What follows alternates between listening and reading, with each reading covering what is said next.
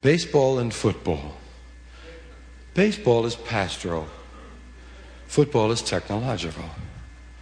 Baseball is played in a park. Football is played in a stadium. Baseball has no time limit. We don't know when it's going to end. Football is rigidly timed. And it will end if we have to even go to sudden death. Baseball has the bunt. Football has the punt. Baseball's object is to go home. I'm going home. In football, we are down in enemy territory, reaching for the end zone. In football, we have the block, the clip, the kick, the blitz, the bomb, the offense, the defense. In baseball, we have the sacrifice.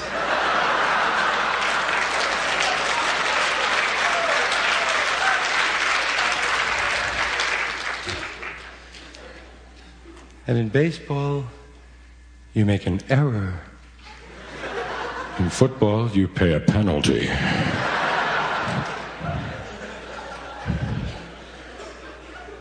Woody Hayes wears a baseball hat during the football game. Can you imagine if Walter Alston wore a football helmet during the baseball game? They would truck him away, man. Get him out of the dugout, man. Check his calendar.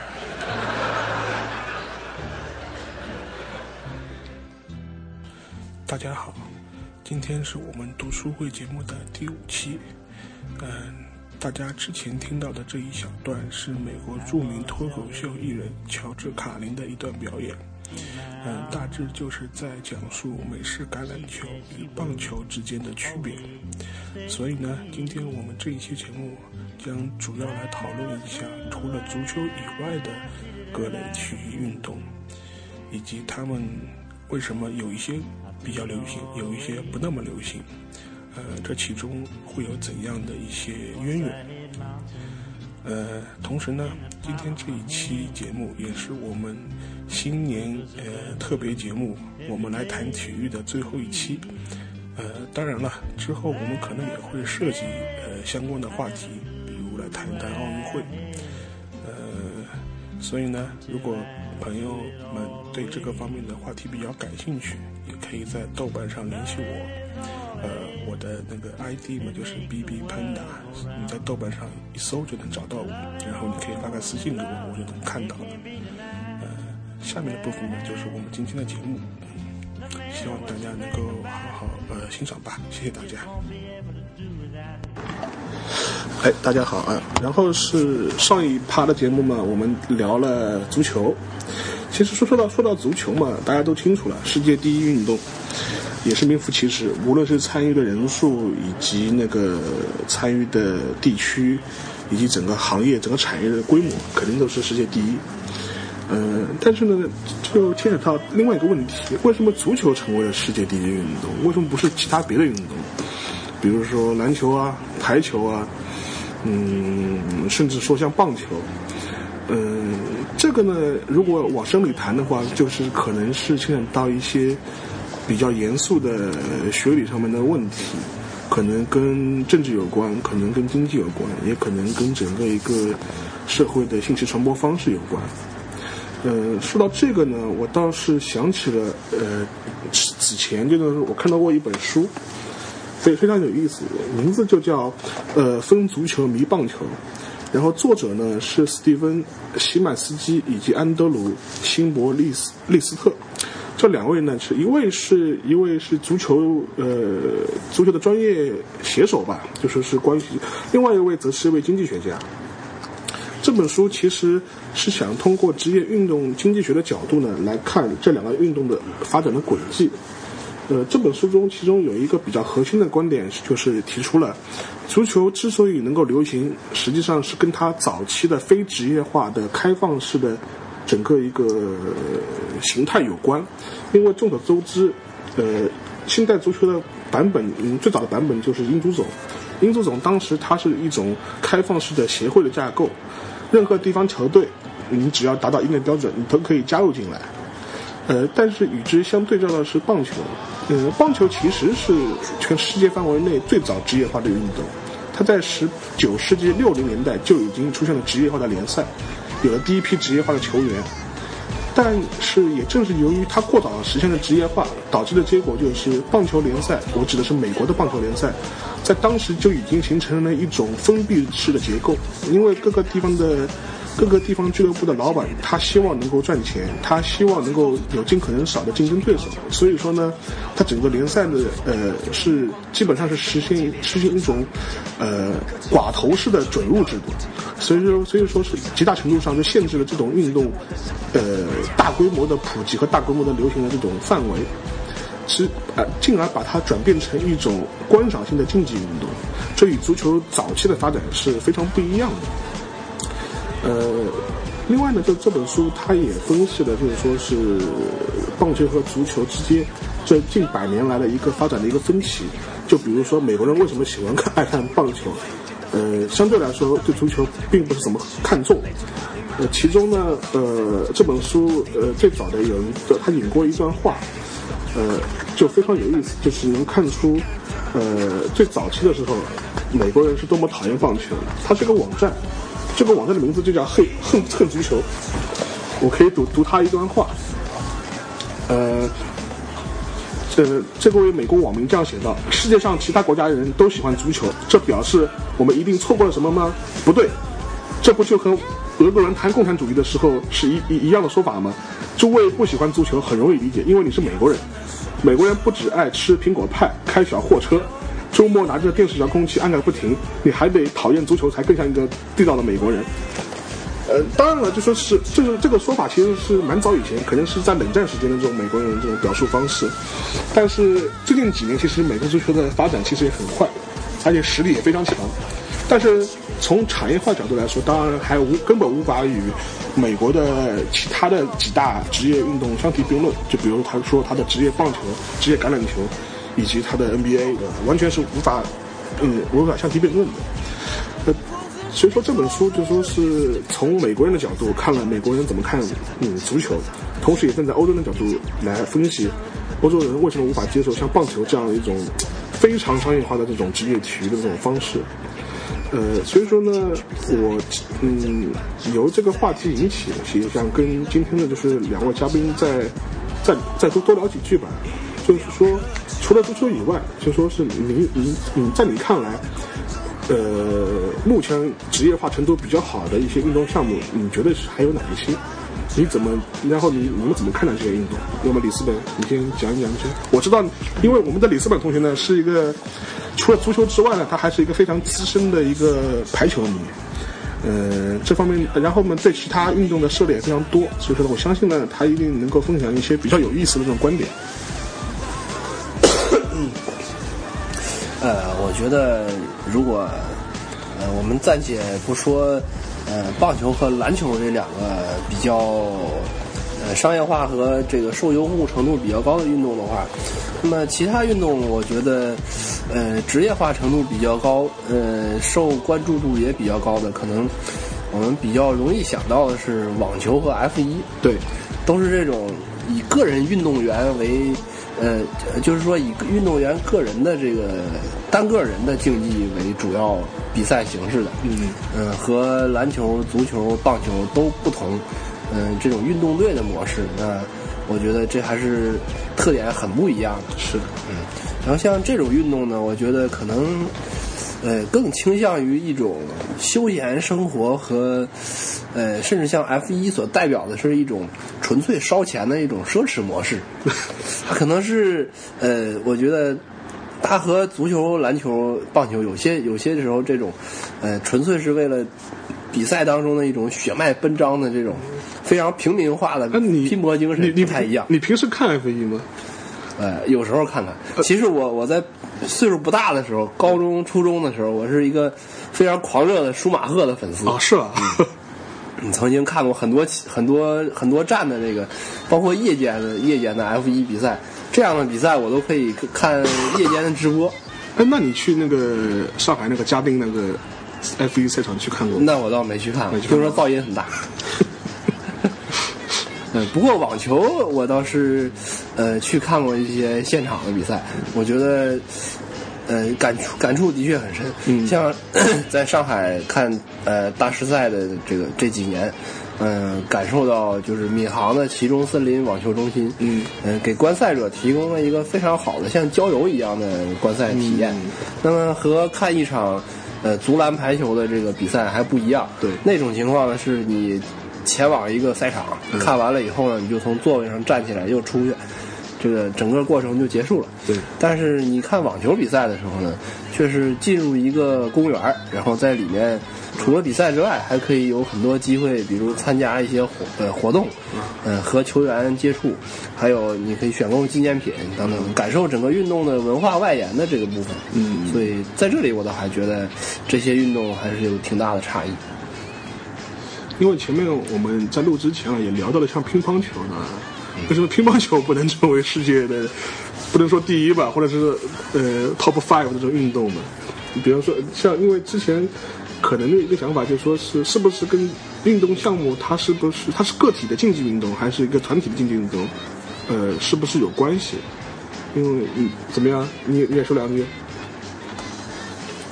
乒乓球，我觉得实际上它，嗯、我就觉得这里面它存在着一个落差。嗯就一方面来讲，从历史上和现实上来看，它在全世界开展的这个范围实际是非常广的，因为它本身来讲就是起源于英国的这样一个酒吧，对，它的那个这是公认竞技运动吗？对，而且而且它的开展的成本比较低，它的那个呃参与的那个条件受到的限制又非常的少。这个这个乒乓球，所以说它在全世界各地，如果论它的流行程度而言，实际上比那些很主流的项目也差不到哪里去。我记得在那个《红星照中国》里面，这个斯诺就写到，嗯在延安很重要的一个娱乐放松的一个那那个那个休闲的方式就是打乒乓球。嗯像现在世界上最著名的足球明星 C 罗，他平时就很爱打乒乓球，而且他也还经常在电视上收看乒乓球比赛。看中国队吗？他说中国最主中国中国著名的乒乓球运动员，他都认识，但是叫不出名字，哦叫不出名字。所以说你可以见乒乓球，它在实际上，它能够那个在奥运会里面，它能够有一一席之地，实际上跟它在全世界的普及程度是分不开的。包括像在英国，像英就就是包括像英国它的这个体育部门，也利用从英超联赛里面获得的这样一些收益，然后转移支付到乒乓球里面去。对，然后发展乒乓球运动。然后其实乒乓球领域里面，因为现在，但是在竞技体育里面，恰恰是另外的一种景象，就是中国一枝独大。对然后世界其其他的很多协会，包括传统乒乓球优势的一些地区，像欧洲的瑞典，然后亚洲的韩国、日本，对也都处在一个衰落的过程里面。我我我这个可以补充你一点啊，就是我前几年的时候，我在那个爱尔兰的时候，就说是旅游吧，当时就是看到过他们的那个当地的乒乓球俱乐部，嗯当时我就哎呦，我说这种地方你们都打乒乓球啊，就非常好奇，就跑进去看。结果，然后他们每周有定期的比赛，也有定期的练习，当然都是业余的了。然后他，我看到他有一个就是招募会员的一个一个告示，他就列出乒乓球的几个优点。他就说啊，就跟你前面提到的，成本比较低啊，易于开展活动啊。第二个是受伤的概率比较小啊，不会会有严重的那个身体伤害啊。然后就提到了很多点，就说就跟就跟前面提那个嗯你提到的一样，其实它整个一个流行范围其实是比较广的。嗯，但是就是说是一旦成，但是成为了一个竞技运动之后，它的影响力，它的那个产业化的程度、商业化的程度，就相对来说就是会比较比较差。尤其是像奥运会这种状况，因为我记得好像前几年吧，好像是？是世界乒协还出台一个什么规定，说是让那个女性运动员穿裙子，说增加收视率。这个当时我看的是？非常搞笑，当时想不至于吧，我说我说这个乒乓球也不至于踩到这种程度吧。当时好像是是？不是？好像是？真有这规定的？还是还是确实换装，确实换装了，对对对现在都是开始飘逸的裙摆飘飘了。中国的女乒乓球运动员都开始穿裙子，是吗？对，哦，对，大家跟网球学的，对对对对是，所以说。呃，所以说就是再继续前面的话题，就是说像乒乓球这样的运动，就是说是如果再这么下去，呃，又又是中国人就是一直打，呃，整个一个发展前景，有作为一个竞技体育的发展前景，你们觉得会怎么样呢？哎，这种运动我觉得它有一个很显著的特点，嗯，就是非常好上手，是嗯，易于大众参与，我跟羽毛球一样，对，跟羽毛球一样，呃，对大家健身都有好处。但是它似乎在这个，比如说拿到大庭广众之下，嗯，作为一种呃竞技性非常强的比赛来展示的时候，嗯，呃，就是在现在这现在这种这个呃传媒发达的时代，似乎能够表现它的东西较方法有限，对会让人觉得这个比赛的这个看的视角还有它这个精彩程度，总体上是有个天花板的。是因此也就可能无法像足球、篮球、棒球那样，能够特别充分的对大被大众传媒所反映。那是不是还有运动？还有一个问题就是说是这种单人的竞技运动，它的很多的这种微妙之处啊，就说是你很难通过呃外人很难体会到，因为它跟团体运动不一样，团体运动它必须有配合，它必须有战术。战术配合的话，就是比较容易的在外界显现出来。你观众也好，或者是啊球迷也好，你能看出来，你能讲。但是像乒乓球这样，我一个手腕的一个微妙的变化，一个弧弧圈怎么拉，这样的话，除非你自己是一个资深球迷，那你可能看出点门道来。对于普通观众来说，他可能你很难就是说是通过一个手腕的微妙变化，我就能看出你你拿了一个什么样的弧线，你打了一个什么样的球。这个的话，可能会是在在这今如今这样一个大众传播的这样一个年代之中，可能就跟前面李斯本提到的一样，是会有一个呃瓶颈在。呃，这个我觉得也有一个方面，是因为，呃，如果说篮球当中你一个一个灌篮非常精彩，那么全场观众都很容易就看到了，大家都会鼓掌。对那棒球里面，如果你是一记本垒打，那么全场为你欢呼。对像呃这个足球足球比赛是里面这样子的，呃齐达内一个非常精彩的这个拉球转身过过人的动作，对对对那么大家都会为之欢呼。对但是如果你拉一记弧圈球，非常精彩的，你这个一个假动作 网过对手，我想可能全场当中，也就是前面三排的非常专业的观众会感到很兴奋，其他的观众不一定能能有有所体验。对，呃另外就说是前面也提到了，就说是我们我刚刚也提到，因为李资本同学呢，他自己是一个排球迷了，那你觉得排球怎么样呢？呃，我觉得排球这个运动，就是一种比较典型的处在尴尬状态上。嗯，其实这个排球运动开始展开也比较早。对那么它的群众基础，呃，也是相当不错的，在很多国家，呃，传播的都很好。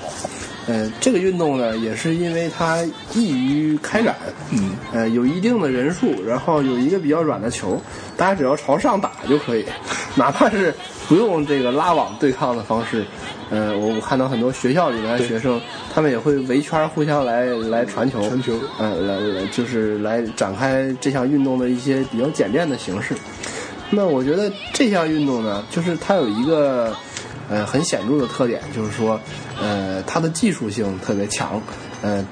对这个团队的协调呃协调合合作的这个要求，还有它这个在韵律感方面的展示，对呃，都是这个运动的魅力的主要方面。是，嗯，这就不像篮球，呃，不像足球这些运动，可能是以对抗、呃身体直接的接触、对冲击，还有包括团队的这个策略，呃，能够直接的表现，或者说是它这个魅力的主要所在。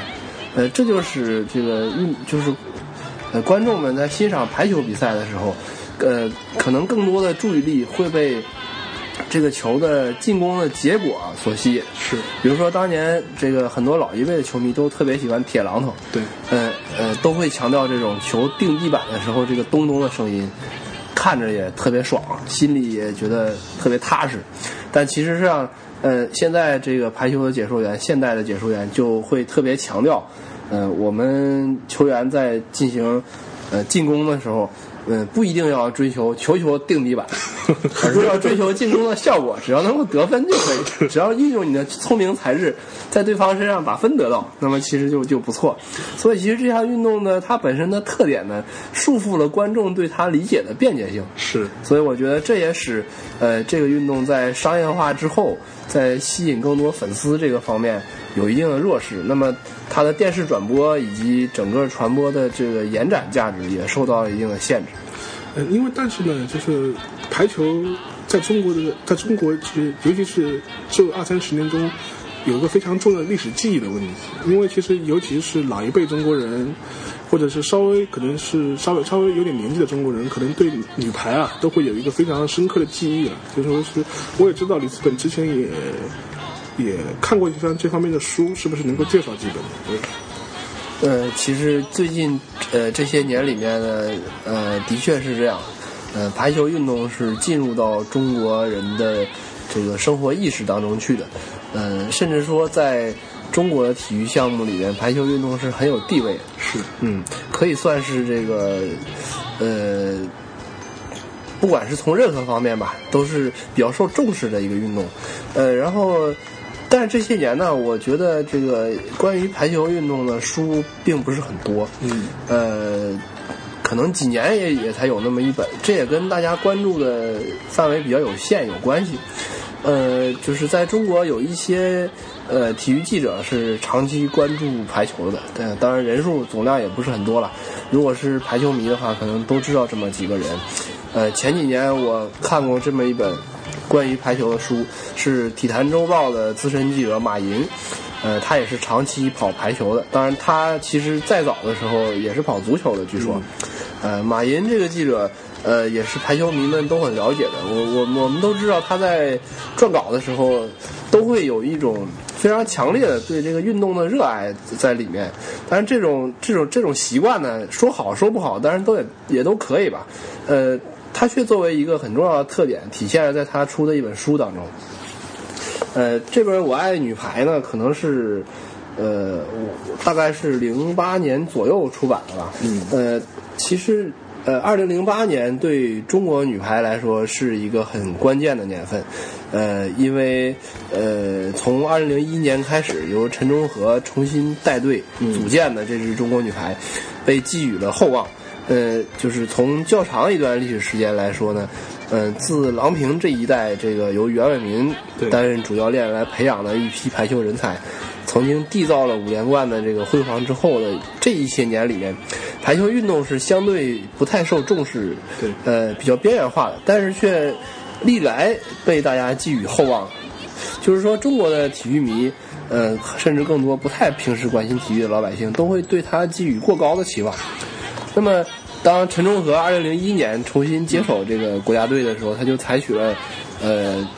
推倒重来的方式，降低期望值，降低期望值。对，前前几年做的就是降低期望值这件事。然后呢，呃，他选拔了一些新的人才来，呃，用一种新的理念去培养他们。然后，马寅这本书其实就是梳理了陈忠和国家队自二零零一年以来的这个呃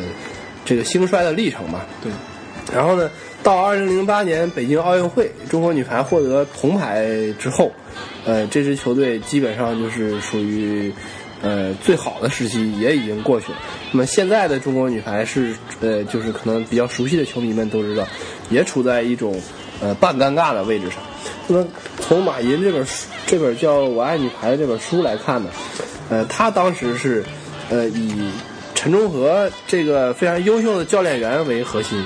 然后阐述了，呃，应该说描述了，描述了他的这个作为一个优秀教练员的生活状态，以及他率领这支球队的时候，呃，经历的种种困难，呃，包括我我们很多球迷可能也都知道，这个陈忠和带队曾经，呃，在参加一次国际大赛的时候出现让球风波，嗯，呃，因为希望。呃，故意输球以后，避开另外一个小组在淘汰赛中即将遇到的强大的对手，那不是跟俄罗斯队？那不是之前跟那个奥运会什么羽毛球什么让球差不多吗？对对，这个和杜静、于洋遭遭受这个处分的这个情况其实是一样。当然，大家也都知道，这个让球、默契球啊，这种也是中国体育的一个传统，嗯，是，这也是不可避免的吧？呃，然后像像这种类型的这个困难，呃，陈忠和国家队也是遇到了很多次。然后在这本书的那个后半部分呢，呃，马寅也写了很多他非常了解的、采访过很多次的运动员。嗯。然后有很多运动员呢，现在也已经都走上了教练岗位或者是领导岗位。呃，也有很多人呢在做其他的事情，比如说像因伤退役的赵蕊蕊，现在是一个作家、画家。啊，画家。对，他在他在写这个玄幻和动漫的小说啊，在在在在写剧本。哦，是吗？已经出版了。对，已经出版了两本书。哦，是吗？我现在马上搜一下。然后呢，像那个当时这个国家队的队长二传手冯坤，现在也已经是。呃，就是呃，中国排协这个呃排球管理中心的这个一名管理人员，然后像灯光主攻手张月红、杨浩，呃，这些球员都已经呃担任球队的教练员。嗯，呃，张月红现在是呃辽宁女排的主教练。嗯，然后像呃钟苏红、李珊这些球员，现在还在呃球场上继续拼搏，然后再为明年的全运会再做最后的一这个这个冲击和努力。然后我觉得这本书呢，可能更多是从一个有点像提给粉丝提供一个回顾球员和球队的这个荣辱兴衰的一个一路参考怎样走来的，嗯，有点心路历程的味道，嗯啊，可能相对在技术分析和体制的研究这方面就要差一些。但是如果说到女排的话，我一直有这样有感觉啊，刚刚听你说的这个感觉。很大程度上，它还是继承了中国传统的体育系统的一个体育局的这样一个体系。然后，因为最近呢，就是我自己在想做一个这样的这方面的研究。当然，当具体会做做成什么样呢？我现在也不敢说。当时我就想考察一下，就是四九年之后，哪些运动项目，嗯，被被视为一个重点发展的运动项目兴起了，哪些运动被视为不适合社会主义的制度被抛弃了。嗯，举个例子，就好比那个，就就拿棒球说吧，呃，其实四九年之前，棒球这个运动其实在中国是蛮流行的。第一，第一个方面是在各个大城市的大学，因为棒球嘛，最早是美国人传进来的，还有日本人，所以说会在大学里玩的很多。就比如说像圣约翰啊，像燕京啊，会有各自的校队，而且会有比赛。我甚至也看到过，就是说是一九三一年的时候，当时的第一届上海市运动会就有棒球项目。当时的决赛是复旦大学对战圣约翰，结果复旦大学以一比零获胜，理由是圣约翰那天没来，不战而胜，不战而胜。当时申报上面我查了这个新闻，当时还拍照片啊，啊举了奖杯。然后一九三四年的时候，当时的美国大联盟的就那个呃棒球大联盟的那个球星的明星队也到上海来访问。当时离激起的反响也蛮大，也很非常大，这是一部分。还有一部分就说是比较有意思了，这这一部分实际上是中共军队的传统。呃，其实中共军队接触棒球最早是在延安时期。呃，其实如果大家看过前两年崔永元拍过一部电影叫《我的抗战》。当中有一集片段就是讲到延安的什么文娱生活，当中就有一段是出现他那个，因为他是拍个动画片一样的形式嘛，当时就有有一段是描绘在延安的这种八路军指战员打棒球。当时这道就感到很奇怪，那八路军运动员怎么会打棒球呢？后来我就去查了一下，就发现是怎么回事呢？最早是日本日军的俘虏，嗯，日军的俘虏就是来了延安之后嘛，就可能加入了什么反战同盟啊，类似这种组织之后。呃，他们平时的是业余爱好嘛，就是打，肯定是打棒球。然后当时嘛，出于统战或者是这种这种这种政策上的需要嘛，也会允许他们搞这种运动。然后久而久之嘛，可能周围的这种中国的那个这种八路军战士呢，或者指战员，他觉得会会感兴趣，他也可以拿起来玩。然后我我现在还查到，一直是到那个最流行打棒球的地方呢，是在刘伯承的麾下。在太行军区那边打棒球一度非常流行，甚至他们搞军队运动会的时候也会就说是把它棒球列为项目。但是那个当时据称呢，当时刘伯承的对棒球的感觉是这个运动呢比较适合军队，比较适合那个军队这种军事体育的这种要求，因为它有投掷嘛，投掷嘛可以用用来练习那个扔手弹，然后。呃，另外一个嘛，他还挥棒啊，就是他对整个一个上肢的力量锻炼比较好。第二个嘛，他又会强调这种团队的配合啊、战术的执行啊，他觉得也比较适合，所以他一直比较支持。然后这个传统一直延续到内战时期，在那个就是这个四五年到四九年之间的那个国共内战期间呢，呃，刘邓的部队当中也一度非常流行打棒球，甚至刘伯承在他的军事的这种给中央的报告当中也会以棒球举例子，就比如说啊，我们我们部我们的部队就是摆几个垒怎么样，有几个阵型，类似这样子。然后，然后四九年之后，一直到五零年代初，有过由于这双两方面的原因，棒球在中国国内呢一度也流行过，也流行过。五零年到六零年这段这个十年中，全国搞过十次的那个全国比赛，而且规模都不小，嗯，而且还有全军的比赛。但是在六零年代之后，这个整个运动就突然在中国就消失掉了。呃，我现在我当然了，就是我现在比较感兴趣的是它为什么会消失。我现在就是还没有看到更多内部的一些档案或者决策上的内容，但是我看到一个很有趣的是，六零年代的时候，《人民日报》曾经登过一篇文章，是批评美国的那个呃那个职业的棒球联赛，认为这是那个压迫那个呃工人阶级的工具，球员的这种工剥削球员的工具，认为是一种资本主义的休闲方式。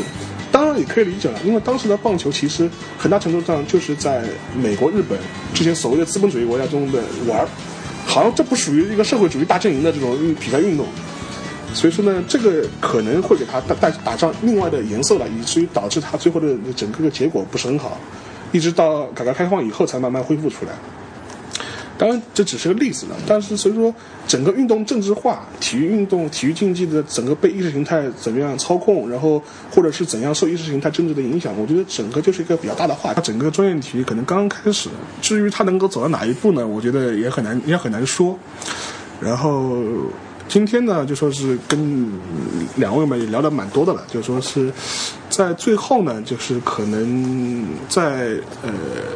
再想让两位再提。再，呃，再推荐几本书吧。因为今天可能我们的足球，呃，我们今天那个聊的主体可能是围绕足球以及一些其他的，呃，比较主流的运动展开的。可能有一些书也没有来得及谈到，但是呢，我相信两两位呢，可能也是有些准备的。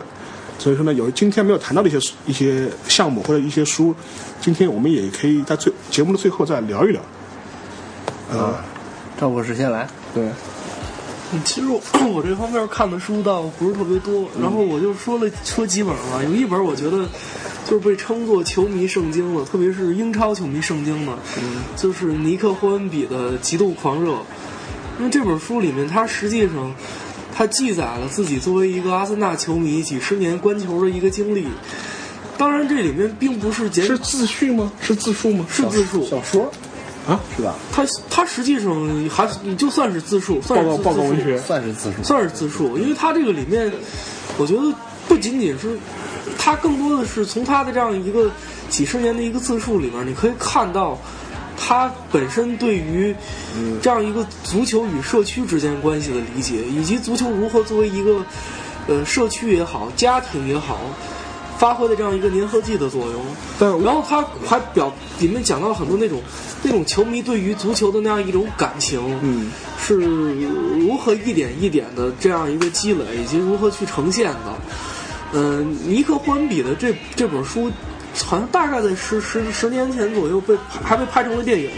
哎，他是他自己是干嘛的？是记者？他是作家，作家，作家啊，作家。他这个。他里面其实读这本书的时候，你还会对刚才我们提到的很多涉及到这样一个体育比赛和这样一个区域认同、族群认同的这样的一个问题，我觉得都还是从里面可以找到一些案例的。但是呃，我插句题外话，我我昨天听到了一个非常恶毒的笑话，嗯，说也是关于阿森纳的，然后说是我前女友跟我讲过一句话，当阿森纳夺冠的时候，你得你就来娶我吧。然后他，我当时看到这句话，我当时笑笑喷掉。然后后面我看到有人在后面留言说：“哎呀，发好人卡原来有这种方式，这么委婉的方式。”嗯，还有吗？还有就是说那个，因为中国就是在去年的时候，还是还是去年的时候，应该也也出了一本，就是叫《足球范儿》，我们球迷这些年。当然，一一听就是国安球迷写的。对对对，这个这这这，它里面，当然他可能就是说为了那个，这个他的这个受众面更广一点，他还讲了他看中国国家队比赛的一些一些一些事情。也是在工体，但主要也也也也是在北京，所以说他这个这个被称为是中国的极度狂，中国版的极度狂热。你觉得可比可比吗？因为他这个里面，我觉得可能因为作者不是一个专业的作家，他写的更多是个人观球的一个经历，对，更多的写的是足球比赛场上的一些、一些事儿，是，对然后可能他的这样一种普适性，跟你那极度狂热比起来，可能就差一点。就就差一点。但是因为作为一个老球迷来讲，你可以看通过这本书，能够回忆起自己当年的一些看球的一些比赛的一些片段。对。所以这本这本书作为中国版的一个极极度狂热，也也是有一定的可读性的，就是从球迷的角度但但我对啊，但我觉得你这个不能算中国版，只能算是北京版。我我我们上海人肯定要另外写一部，那 这个我我我们对九比一的印象肯定是不一样的 上海人写了一本《嘎狂热》，啊。还好，然然后还有吗？然后就是，我觉得就是今天实际上我们谈那个体育的话，实际上有一个很重要的主题还没有去涉及，就是是奥就是奥运会。啊，对，这个我们可以。奥运会这方面，其实国外倒是有很多呃学术方面的研究。对对到时到时候我们可以另辟一个节目，专门聊一下整个奥运会的这种关系。这个方面的东西倒是可以值得聊聊的蛮多的。对，还有吗？那那那奥运会的东西，那我就啊，不说了，就留就不说留留着聊着，我们下次我们下次说，我们下次 说。那我今天也有点准备，所以跟大家推荐几本书。呃，推荐这几本书之前，先说一个小事儿。呃，我在豆瓣上有一个小豆列，但是现在还很短，叫做“门口的那些人”，就是我一直在搜集，呃，那些平时在踢球的时候是做守门员的那些著名的作家作者。然后我我我我我我不著名，但是我当过守门员。将来你输出了，我一定加到这个斗列当中。现在我知道的人，像谁有谁呃小说家纳博科夫，啊他在英国当守门员他在英国学习期间踢球很多，其实他是个门将。哦，然后另外这个诺贝尔文学奖得主赫尔曼·黑塞，他也是一名守门员出身。啊，很多人其实不知道他踢过球，对不知道是加缪原来也踢过球，嗯是守门员吗？不知道是不是守门员，他什么位置也不清楚。不清楚。然后，呃，再一个大家很知道的那个、很了解的切格瓦拉，他踢球的时候也是守门员。啊，他是守门员啊。没错，切格瓦拉。我只知道卡卡斯特罗是呃，卡斯特罗是很好的棒球投手。这个，如果大家知道还有什么名人，嗯他平时踢球的时候是守门的，请你把他的著作推荐给我，行行行，丰富一下我的个性斗练。是然后今天再推荐两本书给大家。呃，今年呢，韩国的这个棋圣石佛李昌镐出了一本自传，嗯，叫《不得贪胜》。嗯，呃，围棋这个运动啊也很有意思，我觉得它也是曾经在中国改革开放处于最关键的时期里面，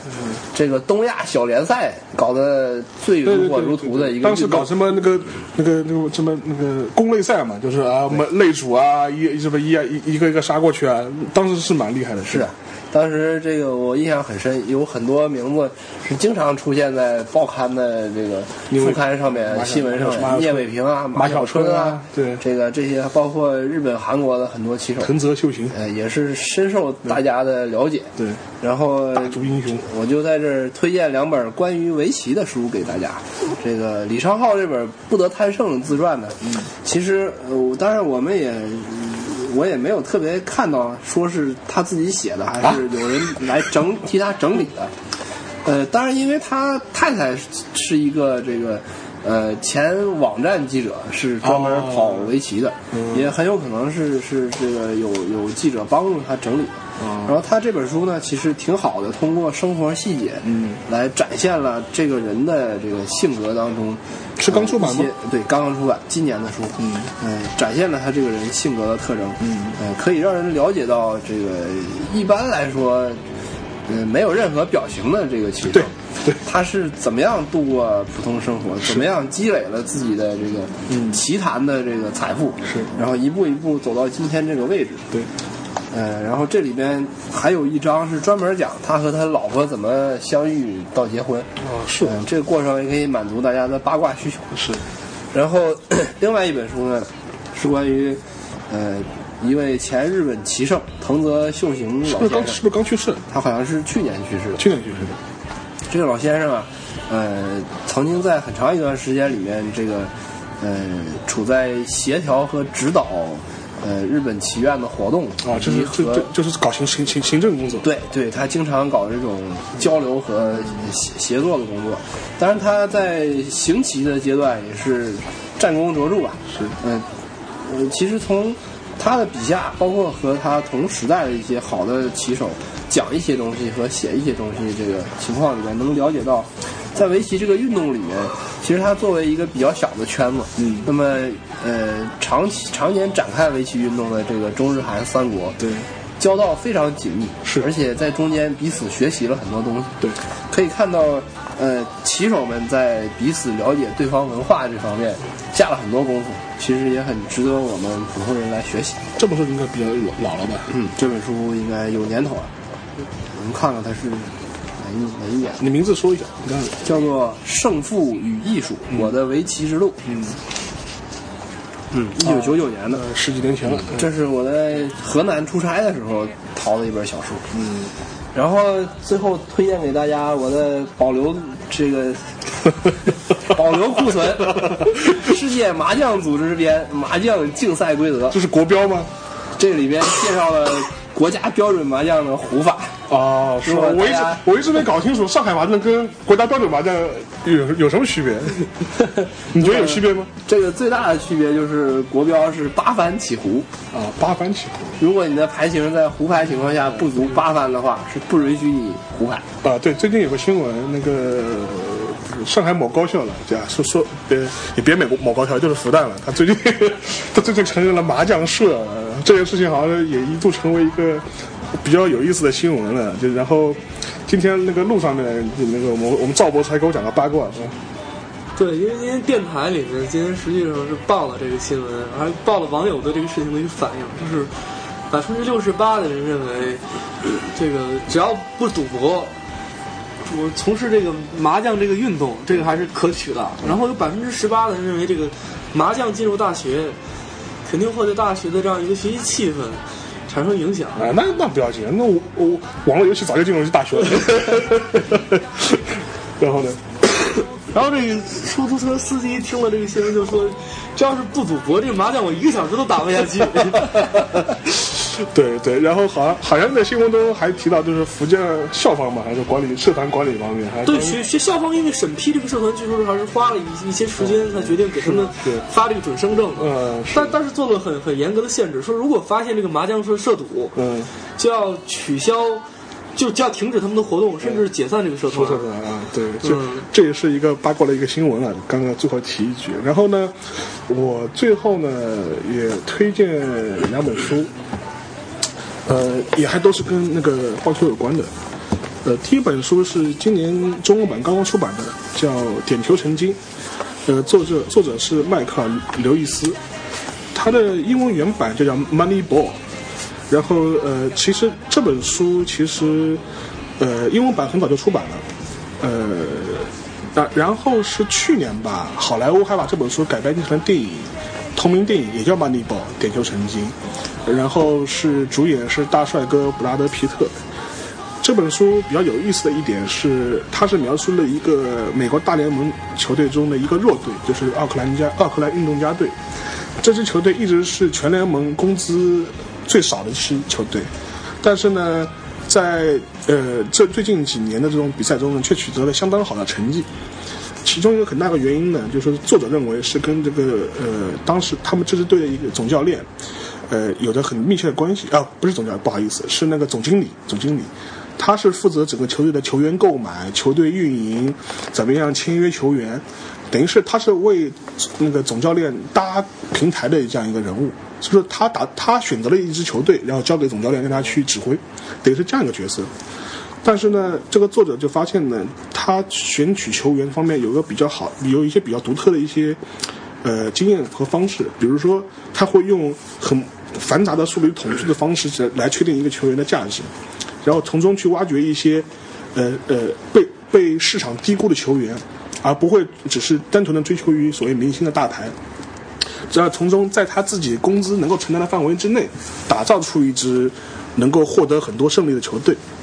嗯，这本书其实非常有意思。它，如果你你可以先去看电影，如果你觉得电影非常有趣，那我觉得那本书会很适合你。所以说，哪怕你对棒球运动没有兴趣，呃，也可以去看，也能也能发现出很。因为这本书的作者麦克刘易斯，其实他最早是个财经作家，他写了很多关于华尔街金融方面的书。所以这本书出来之后，其实，在那个美国也好，在欧美也好，其实，在很多时候是被当做一本经管书去读的。呃，所以说呢，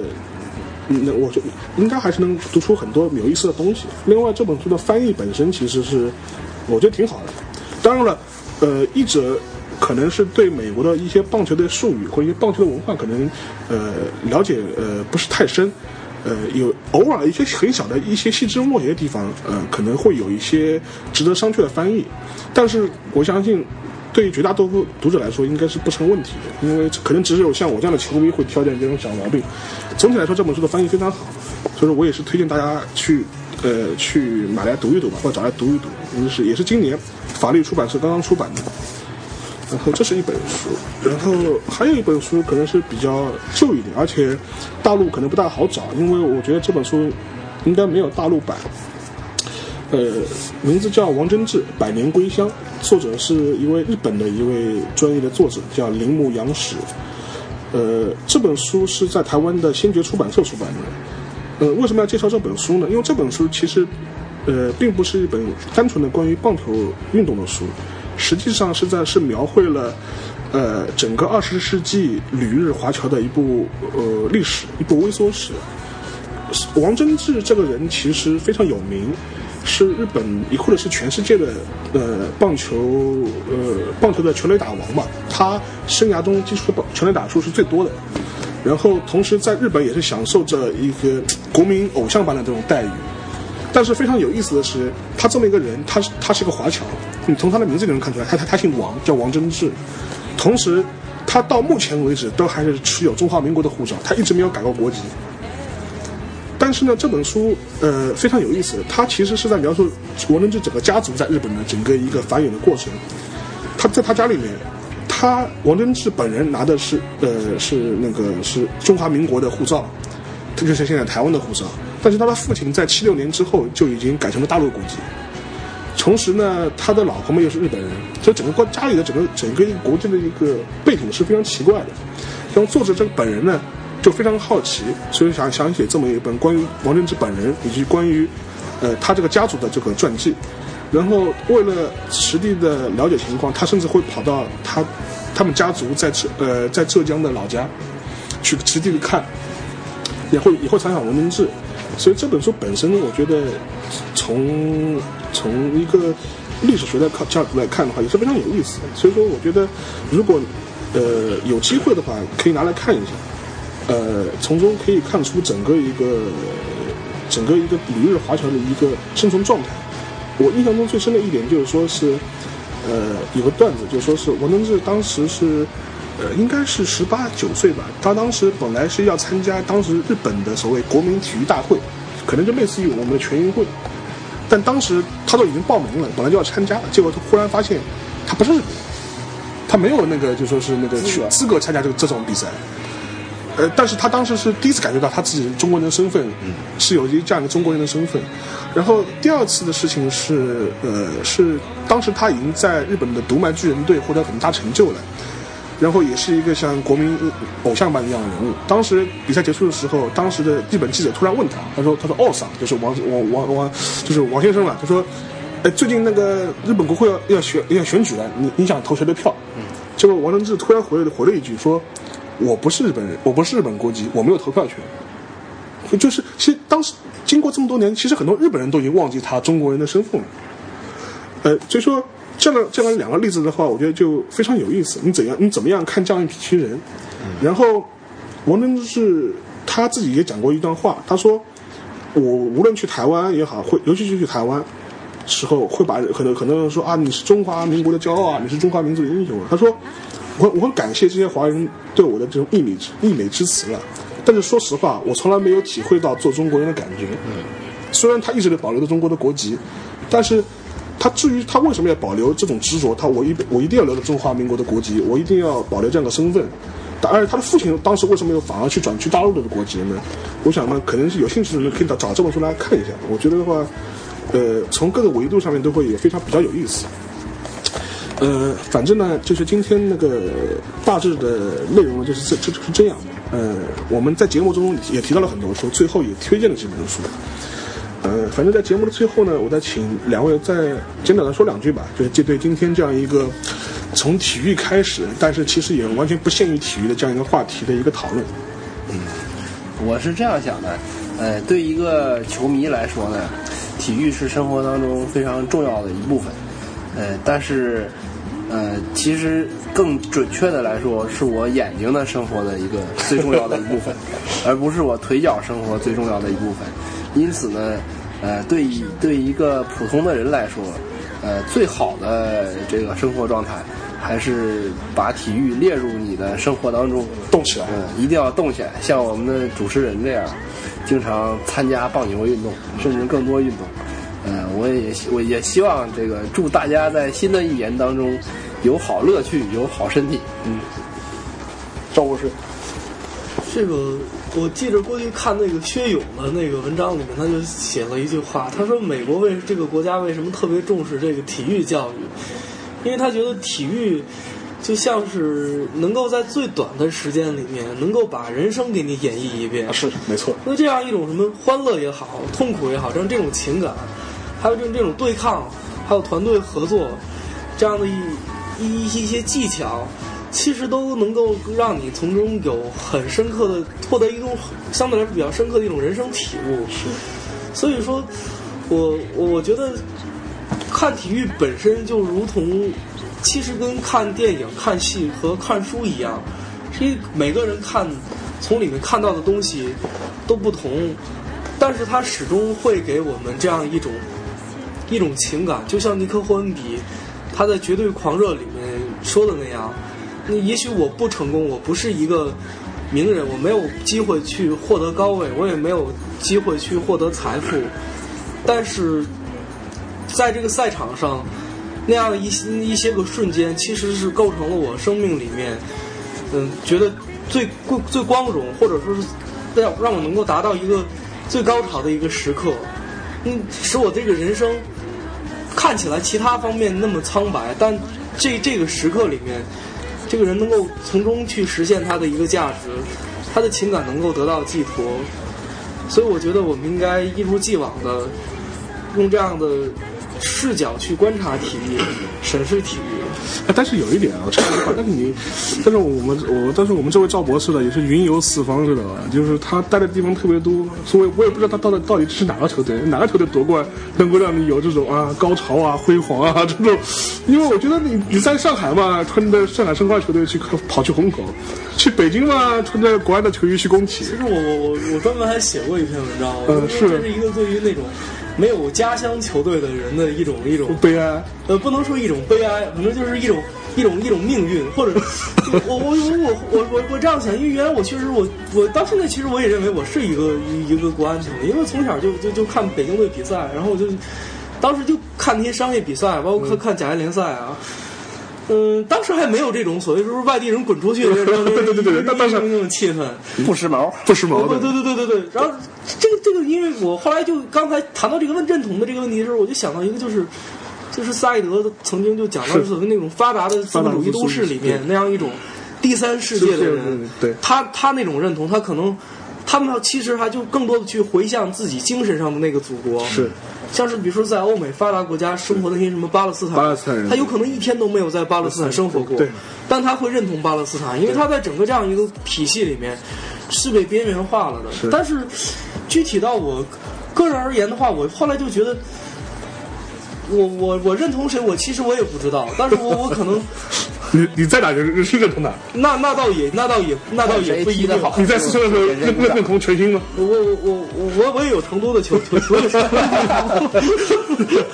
成都的围巾，我也有。我我我就觉得，为家。我就觉得觉得，其实不管到哪里的话，你努力的去融入它，融入这个社区，我觉得可能对就是还是这个运动的一个本意。因为严强讲过很多次，就是他为什么比较提倡这个。这这个足球俱乐部这种文化，因为他说，在很多新的地方，就是当当时在欧洲很多新的地方，就是呃新建立起一个城市和一个社区的时候，其实大家都是外地人，都是外来的。我靠什么去凝聚？就靠就靠俱乐部，对，靠这样一种运动，对，而不是像今天一样，我们变成一种很劣质的一种地域之间的分歧和对和和和谩骂。对，所以这个可能也是我对今后中国体育的一种一种期待，对就是有有对抗，这个是正常的，是，但是不能够让它变成一个纯粹的一种地域之间的一个谩骂呀、侮辱的之争。是，对对，是，没错，没错，嗯，这也是我感觉到自己成为上海女排球迷的嗯，是是是。原因。这找到主场感觉了的，没错嗯，行行。然后两位讲的非常好，然后最后呢，我也没什么要多说的了。今天呢，也也拉拉杂杂说了很多。呃，反正呢，就说是还是那句话了，就说我们这个节目呢，也欢迎更多呃有能力呃有有空闲的朋友加入我们。如果你有什么想聊的书，或者是有什么想聊的话题呢，也可以在豆瓣上私信我。然后，如果我们会找到找到一个合适的机会来，可能是呃现场的访谈也好啊，或者是这种电话的连线也好啊，都可以。嗯，好的，那今天的节目就是到这里，谢谢大家。嗯，再见。呃，以上呢就是我们今天的节目。呃，在下几期的节目中，我们可能会回归比较严肃，呃，或者说比较学术的话题。呃，可能会请来一位呃比较重量级的嘉宾来跟我们聊一聊呃社会学领域的一些话题。呃，同时呢，呃，也可能会请来一位呃传播学领域的一位研究者吧，来跟我们聊一聊呃美国媒体近年来关于中国呃形象的一些报道的变化。呃，当然了，这些节目还没有最后的敲定。至于下一期会具体讨论哪个问题呢？呃，请大家敬请期待。呃，我也会及时的呃把节目制作出来，然后上传到网上，希望大家能够喜欢，也能多多关注吧，好吗？谢谢大家，再见。